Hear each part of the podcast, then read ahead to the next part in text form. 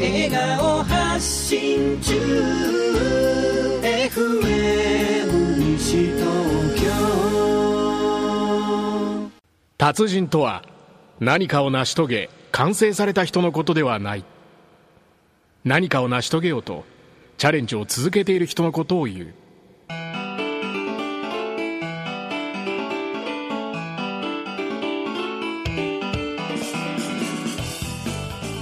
こんばんは。新野明秀の金曜日の達人たち今日も始まりました。先週からかなりお待ちの方も いらっしゃるのではない1週かと思いますが。間ねずっと待たしちゃったんだけど。はいあのまたですね緊急特番3週連続、はい金達緊急特番ということで。今日第二弾だね。えーはい第2弾。先週からお送りしております、はい。東京ローカルから何ができるかというテーマでですね達人をお二人お招きしてはい。はい、先週お届けしましたね、はい。達人ナンバー65番。清瀬市議会議員の渋谷信之さん。そして達人ナンバー66番。国分寺市議会議員の伊藤太郎さん。はい。でいろいろと先週引き続きね。はい。なんか怖い話で終わっちゃったんだけど。そうです。なんかまあ、その前にさ、ね。今日もでもちょっと暑いよねだいぶね。もう新野さんでもいつも暑いって。それさなんか俺が見見た目がなんかさ暑苦しいって。すいません。私が暑いのかですかね。違う違う違う。気温が暑いんだっつうの今年は。あ今年はつか今このこのじこのね。この時期ですね。この時期。で節電も騒がれてるじゃん、はい。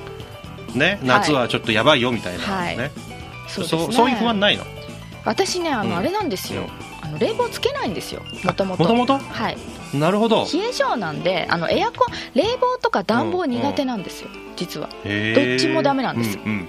なんかねこうあの人工的な風が吹いてくるのが苦手なんですよ、ね人工的な風が苦手、はい。あ人自然な方がいいってことね。だから、うん。あの暑い時は暑いし、うん。寒い時は寒いんですから、うんうんそれに自分が寒い時は厚着するし、うんうん。暑い時はもう汗ダーダーかいてればいいんですよ、うんうんうん。っていう人なんですよでもさはい。その脱水症状とか怖いじゃん。私怖くないです。怖くない？はい。あそう。全然怖くないです。はい。俺ね昔ねあのロフトに住んでる時があって、昔はちょっと去年ぐらいなんだけど、はい。去年じゃないです。か、今年はあの、まあ、去年一昨年か、はい。去年あの引っ越しをして渋谷の方に引っ越したので、その前はねあの某三多摩地区に住んでる時にロフトの部屋だったの、はい。でね、えーたまたまねあのタイマーで切れちゃって途中で、はいで三玉にたまたま。さそうはい。まあいいんだけど、はい。そのエロい話だったらね。あいえいえ。んだけど。さエロい話じゃないですよ。うんそう。三玉のはいはいでではい。でねあのーエアコンがさパチッと切れちゃってそれ分かんなかったの、はい。で気がついたらさそのロフトだからめちゃめちゃ暑いのよ。暑いですよね。暑いなと思って起きたら 寒暖計が40何度もなっててさね。40度超えててさこれで下手すると死ぬなとそれあの新能さんからも放熱してたんじゃないですか、ね。いや違うよ。普通に真夏はそのぐらいなるじゃん。なりますか？なるよ。だってあロフトロフトだからね。はい。だって普通にさうん。あの昼も35度とか行くんだから、はい。ね。うん確かにそうですけど、ね。というね節電今年はね、はい。暑いし節電しなきゃと、はい。で電力が危ないよなんて言われてますけども、はい。そんな中で今週もね、はいえーまあ、それにまつわる話も含めまして、はい。お聞きしたいと思います。そうですね。はい。よろしくお願いします。よろしくお願いいたします。この番組は年会費たった5000円の企業支援 NPO 法人チェンジリーダーサポートクラブあなたの車のホームドクター名古屋モータースガラスと窓のプロフェッショナルスピード対応青木ガラス賃貸物件オーナーのベストパートナー現状回復 .com あなたの夢を叶えるコンサルタント真のビジネスマスターズの提供でお送りします。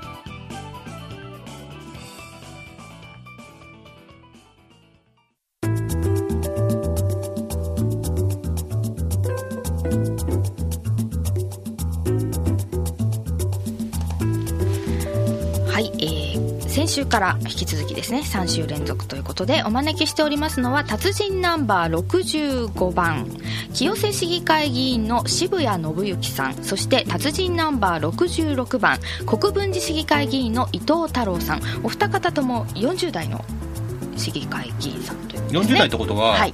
議会の中では結構若い方ですか？それともどうなんですか？国分寺市では平均年齢が44歳ですから、ど真ん中。まあそういう感じですね。あうん。伊藤さんが46歳でい。らっしゃって、渋谷さんが、えーおいくつでしたっけ、はい、40 42ですね、はい。えー、清さんもやっぱりそんな感じですか？うん40ともうちょっと上かな、ん。あの女性議員の方が若い人がいるんですけど、うん男性だと私よりも下は、えー、と3720うん。代はいないと。なるほどね、まあ、意外と若いね20代の議員さんいたりとかすることもありますよね。そうですね。であのあとお二人の共通点としては、えー愛妻と可愛らしいお嬢さんがお一人いらっしゃる。幸せな奥様に確認をしてませんから、はい。はい。そういうことで、はい、でもここに書いてありますからね、愛そらそ妻って。はいそうんはい。そこのツッコミ好きなんですか、あのそうですね、うん。幸せオーラ好きですよ、あそう。はい。あの愛されてますか？まあいろいろと。とはい、愛してますか？あちこちで。あちこちで。はい、はい。はいえー、今週もじゃあ渋谷さんそして伊藤さんよろしくお願いいたします。よろしくお願いします。しますえー先週ねあの浜岡の話でちょっとこうね、えー盛り上がった？盛り上がったっていうか最後ですね。もううん。怖いっていう一言で終わってしまいましたからねでもその怖い浜岡がはい。止まりましたよね。はい。そうですね。止まってあれもうはい灰色になるんですかね。3年間ぐらいで、あの津波等の対策をして、うんその後再開っていうことですから、うん。完全に止めて灰色にするってわけではないんですね、うんただ現在も1号路とか2号路はうん止まってて、えー調査中だったあとは調査中だったりとか、うん稼働してるのは 5, 5号路6号路かな、はい。そういう状況なんですけどね。だからまあやっぱり経済界からはもちろん反発がね、ありますよね。えー。経済のことを考えると動いてた方がいいっていうことなんですよねあの問題はあのどこに価値を置くかで、はい。安全のためにははい。多少電気電力供給が落ちてもやむを得ないと思うか、はい。危険を覚悟であの電力を供給しろ。何か、はい何もないから大丈夫だというのが今までのやり方だったというふうには思いますが私もあの保守系であり体制がある人間なので これ以上のツッコミはなかなかできないかなというところであります、はい。あの鈴木の社長か会長かな、があの記者会見されてますけどね、あのまあ、浜岡止まっても問題ないよと、ギリギリその計算上間に合うから大丈夫だよという話をして、でね、あの火力発電もかなりと止めてるじゃないですか、実際ね。そうですねその火力発電も稼働させれば、あの浜岡を止めた分ぐらいはすぐに回復できるという話もあるんですけど、えそれに詳しいですよね。まあ基本的には、石油って僕が勉強した約20年ぐらい前から、まあ、25年か30年でなくなるんじゃないかとうんうん。言われてましたよね、そうそう。だから子供の理科え社会？かなんかです。ね、はい。よく言ってましたよねそういう私も全然覚えてないですけどね。でもあの伊藤さんは卒業論文でもその石油のまあそういうことを勉強させていのことをただきましたんで、詳しいということで、なるほねど、そこをちょっと伺いたいですよね、やっぱりあの今回まあ代替品として、まあ、火力発電をね、はい。あのまあ、稼働させるにあたって、LNG を使うわけですよ、でいくら円高といってもね、やっぱりその原子力発電と火力発電とで比較した場合のやっぱりコストが全く違うわけですよね。はいはいはい。でえっと原子力の方が安い安いんですか？はい。経済効率から考えると非常に安い価格で電力を効率的に供給できるとでやはり日本って輸出大国ですから、まあ、生産していく、まあ、工場とかいろんな設備っていうのはたくさんあってですねこれからもうまあそういう経済活動が活発になってほしいっていうことを考えるとそのまあ金とか、まあ、石油もね、まあ、高い値段が、まあ、高値安定みたいなね状況にありますけどそれを考えていくとこう庶民の手にこの電力がどれぐらいの価格でっていうような、まあ、コスト意識とそれからお金で買えないもの安全とか命とかねっていうものを同じ天秤で測ること自体がねやっぱり僕は間違ってると思うんですよね。そうですよね、ってことはそのね実際電力は日本の場合高いって言われてるじゃないですか、でその中には、えーもちろん原発の費用。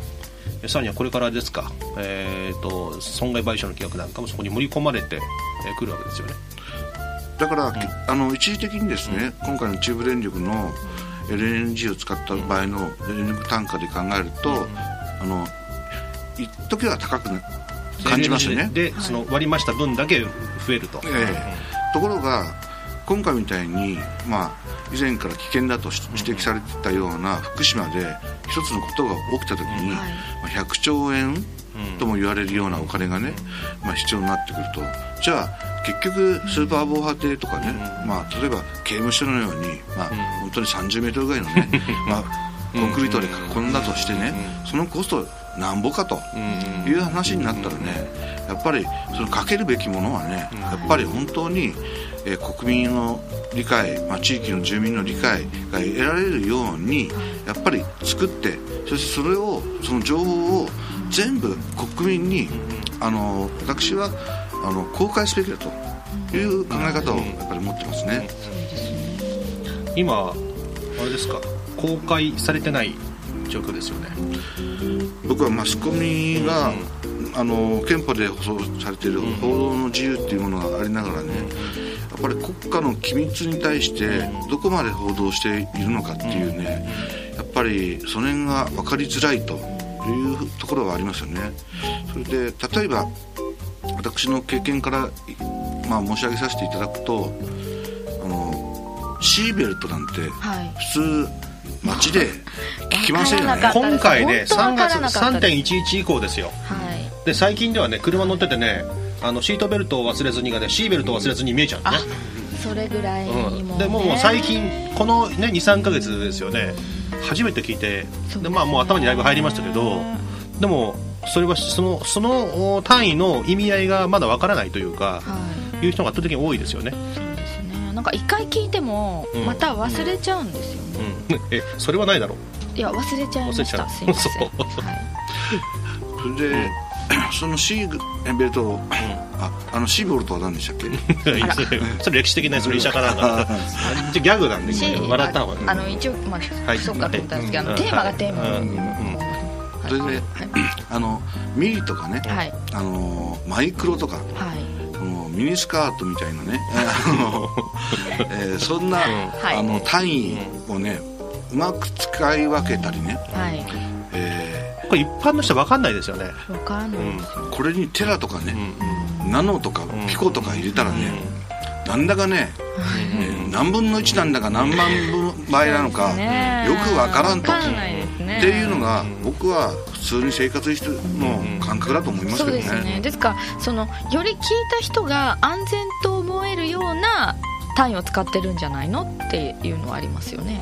あのだからなんて言いますか。まあ操作されてるんじゃないかってことだよね。はい。なんか、っていうのはなんそそのあたりはなんとなくうっすら感じてますよね、うん。このなんとかの何倍ですって言った時に、うん。その倍数が少ない方がうん。みんな安心するじゃないですか、だから1000マイクロシーベルトですよ。はい。って今まで言ったのは、はい。あの 1, ミリシーベルトですからって言われたら、はい。とか言わ減ったたような気がするでしょ？そう安心でも実はイコールなんだよね、はい。1ミリシーベルトイコール1000マイクロシーベルトなんで、はい。それはねそこあります。こう一瞬すり替えられたような、はい。そういう錯覚が、うん。はい。まあこういうことをあの意図的にやってるとすればですねやっぱり国民の知る権利っていうものをね、はい。やっぱり無視をしているというふうに言わざるを得ないでですね。でもその知る権利はどこに訴えたらいいんですか？私の知る権利 なんとかしてくださいっていうのは誰に言ったらいいんですか？どうでしょう？マスコミだと僕は思うんですね、うんうんでやっぱり官僚とかねあの原子力の委員会とか、そういうところにやはりマスコミだからとか記者だからとかねいうことで取材ができてそれは私たち国民の代わりに、まあ、取材をしてくれていて、はい。それは憲法でも保障をね報道の自由っていうのがあるわけですから、そういうある種のその権利を与えられた方々に、はい。本来の真実を語っていただく、はい。まあまあ、事実を、まあ、導き出していただくというような考え方を持って、はい基本的に僕はおりますので、はい。これから本当にマスコミの人たちに頑張っていただきたいというふうに思いますよね。あじゃあ今流れてることは嘘なんですか？いや嘘とは僕は言えないと思うんですよ、はただし手品だってはい。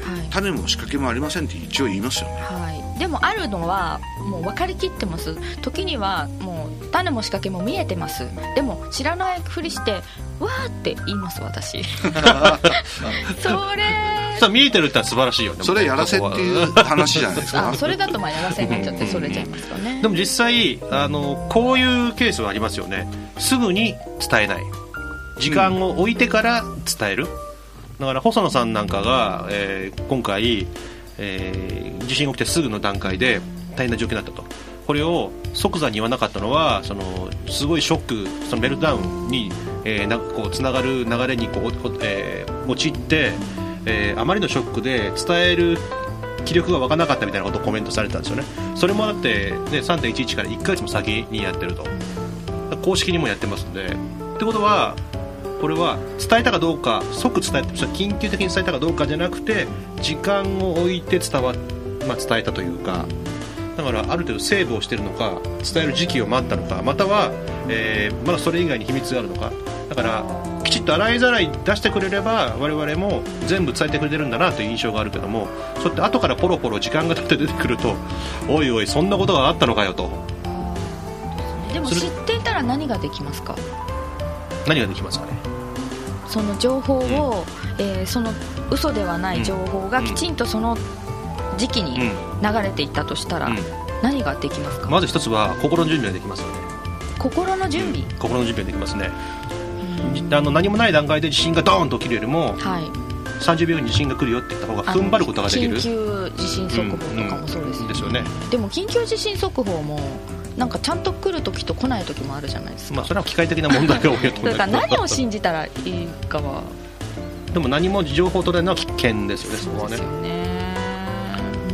ですよねうんもうそれとそのね避難をするってこととか準備をするってこと、まあ備えあれば憂いなしですからあの一番最悪なのは日本人は何の準備もしないではい。ドーンと来た時だけ困ってしまうと。あそうですね、うん。これが一番危険。ねだからリスクヘッジって最悪のことと最善のことの両方考えながら生きるってことが大事なんでそこがなないんですね。選択の自由がなくなっているまあ、選択1個だけ、ね要するに待って流されちゃうということしかないんで、はまあ、そこは恐ろしい部分ですよね。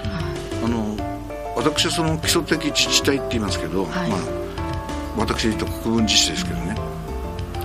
国分寺市のうん空気がどれぐらい汚れてるのか、い。はい。地下水がどれぐらい汚染されてるのか。畑や学校の校庭とか、はい。まあ、保育園の園庭とか。そういうところが本当に放射能性物質がね本当にあるのかないのか、はその辺のことをやはり自治体は地方自治のその本心にとってねやっぱり市議会議員は行政にそういう行動を促促して、はい。自分たちの町は自分たちで守るというようなことがまず基本的な考え方だと僕は思いますけどね。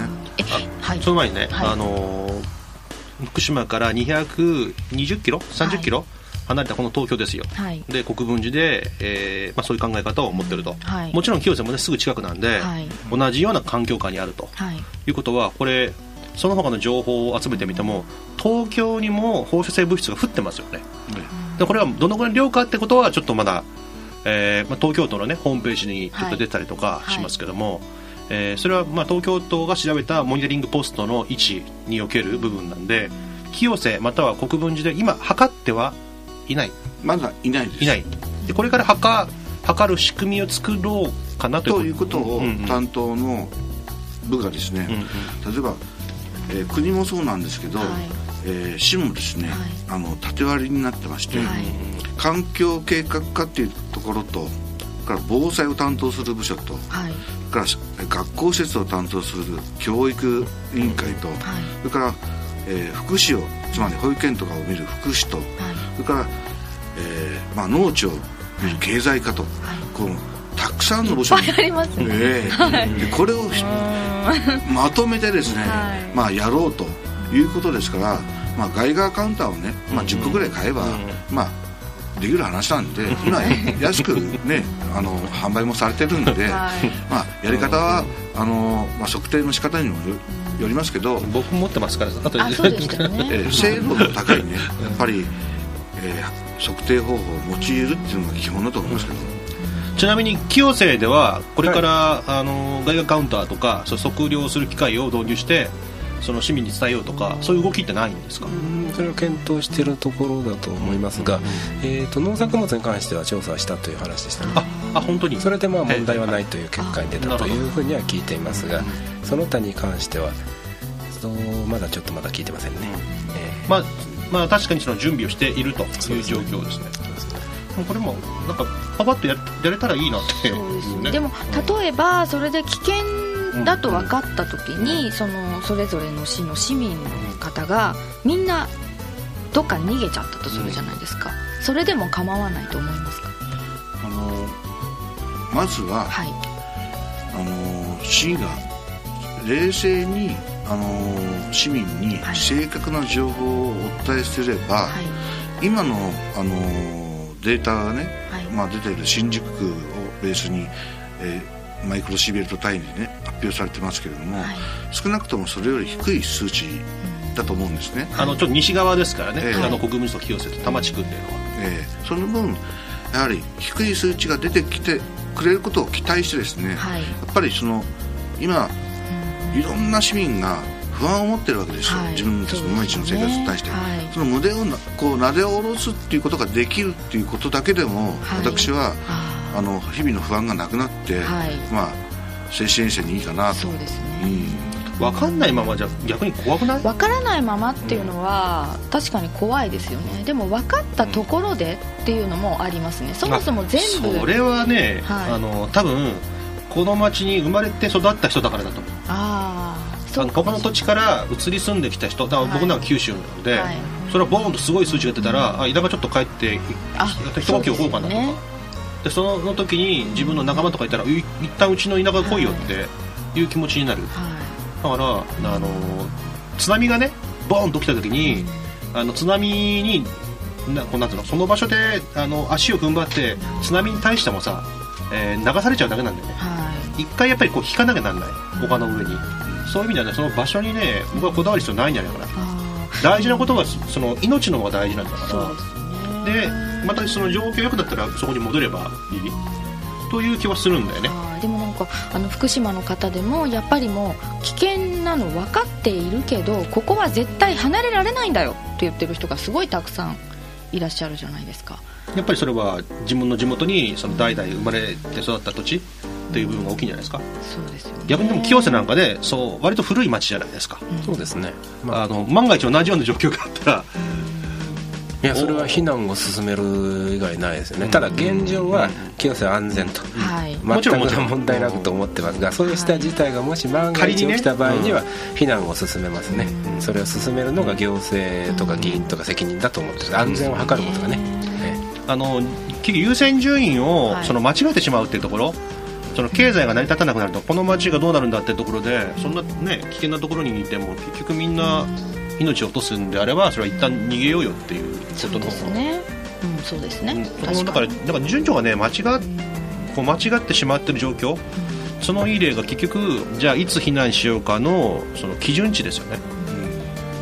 でもともとはあのこれね今でもねあのえっ、とねいろんな役所のその放射能のやつを見ると1ミリシーベルトが年間の限界ですよって書いてるんだけども、はい。今20ミリにこれ一旦なったんですか、これは 内閣の閣議決定されて、うんうん。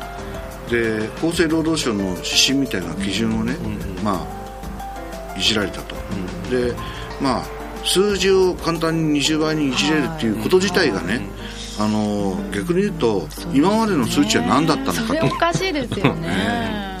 ってことはその20ミリシーベルトって今出てるのはこれは閣議決定で法律ではないよとそうですね。で1ミリシーベルトはこれ法律ですよということなんですかね。ええあのもともとんうん。その行政が運用している範囲内範囲内で立法府にかけられてないところだったっていうことですよね。だから昔でいう通達行政みたいな。ってことはそれ重さはどっちが重いんですか？いや当然立法府で議会が議決している問題の方が、あの法律としての効力は当然高いんですけど。1ミリの方がつ強いということ、はい。1ミリの方が強いいやあのお同じ、あの指針みたいなもんですから、それを1ミリにしようが20ミリにしようが、行政が決めれば、うんうん。そっちに流れてしまうと。いうことまあ、自由に変えられると、でそれを議会がどうチェックするかというところだとでも思います人間の体変えられないですよね、えそ そこがねうん、だだからこそ、はい。その正しい数値を知るってことはね、あの大事というか、はい。ってことは結局自己判断しかないんじゃないですか最終的には、ね。まあ、知った上で危ない逃げろみたいな、はい。そういう。うん。僕自身が思ってるのは「レッツゴー」とかね、まあシャルウィーダンスじゃないけども、はい。そういう、はい。あのお声かけがね、はい。あのできるならいいんだけども、うん。情報が行き届かない人にどうするかっていうね。そうですおじいちゃんおばあちゃんもいますしね、うん。ネット見ない人もいますしね、まずは情報を全部に行き届けたいというところからですね、えーちょっと盛り上がってしまいましてあの、はい。国分寺のねお話をね聞くのちょっと 聞こうと思ってるうちに時間が過ぎてしまいました。ああのちょっと来週頭ねあの国分寺はのその施策をですねちょっとお聞きしたいと思います、はい、えー今週はこんなところでありがとうございました。ありがとうございました、ありがとうございます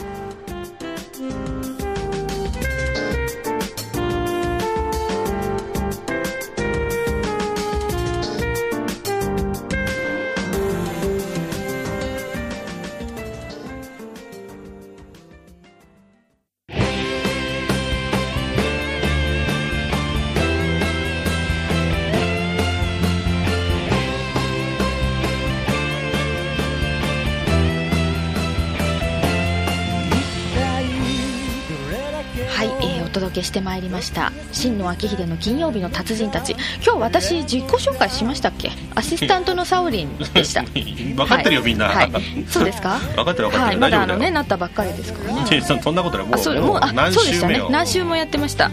えーで今日は達人ナンバー65番清瀬市議会議員の渋谷信之さんと。66番の国分寺市議会議員の伊藤太郎さん。なんか疑問あるんだって、そうなんかあの先ほどからここにあるプロフィールですね、あの二方ともとても素敵な笑顔のこうプロフィール写真あるじゃないですか。あとよく選挙の時とかにも出るじゃないですか。本物よりも写真の方がいいいやいやいやそういうことではないですよ。当然本物の方が素敵でいらっしゃるんですが、こういったお写真っていうのは一体どういう風にして撮るのかなと思いまして ちょっと伊藤太郎さん代表してよろしいですか？娘からはね作り笑いの伊藤太郎って言ってますからね。いやすっごいあの綺麗なね感じですよね。女性が化粧で化けるのと同じでちゃんとメイキャップをしてですねあこれメイキャップしてるんだね。ちゃんとシャドウも入ってるんですよ、えー。あの渋谷さんもご覧になりますか？はい。へえそうなんですね。であのもう専属のカメラマンさん。まあそういう方に僕の一番いい笑顔を撮ってもらってます。はい。だそうですはい、はい。じゃあ僕もそういう形であの、は僕次写真の時じゃあ笑顔でい専属のでなんかとい。うことで、はい。ああもう時間来ました。い。はい、えー、いうことであの特番ですね、はい。また来週も続きます、はい。皆さん聞いてください。はい。良い週末をこの番組は年会費たった5000円の企業支援 NPO 法人チェンジリーダーサポートクラブあなたの車のホームドクター名古屋モータースガラスと窓のプロフェッショナルスピード対応青木ガラス賃貸物件オーナーのベストパートナー現状回復 .com あなたの夢を叶えるコンサルタント真のビジネスマスターズの提供でお送りしました。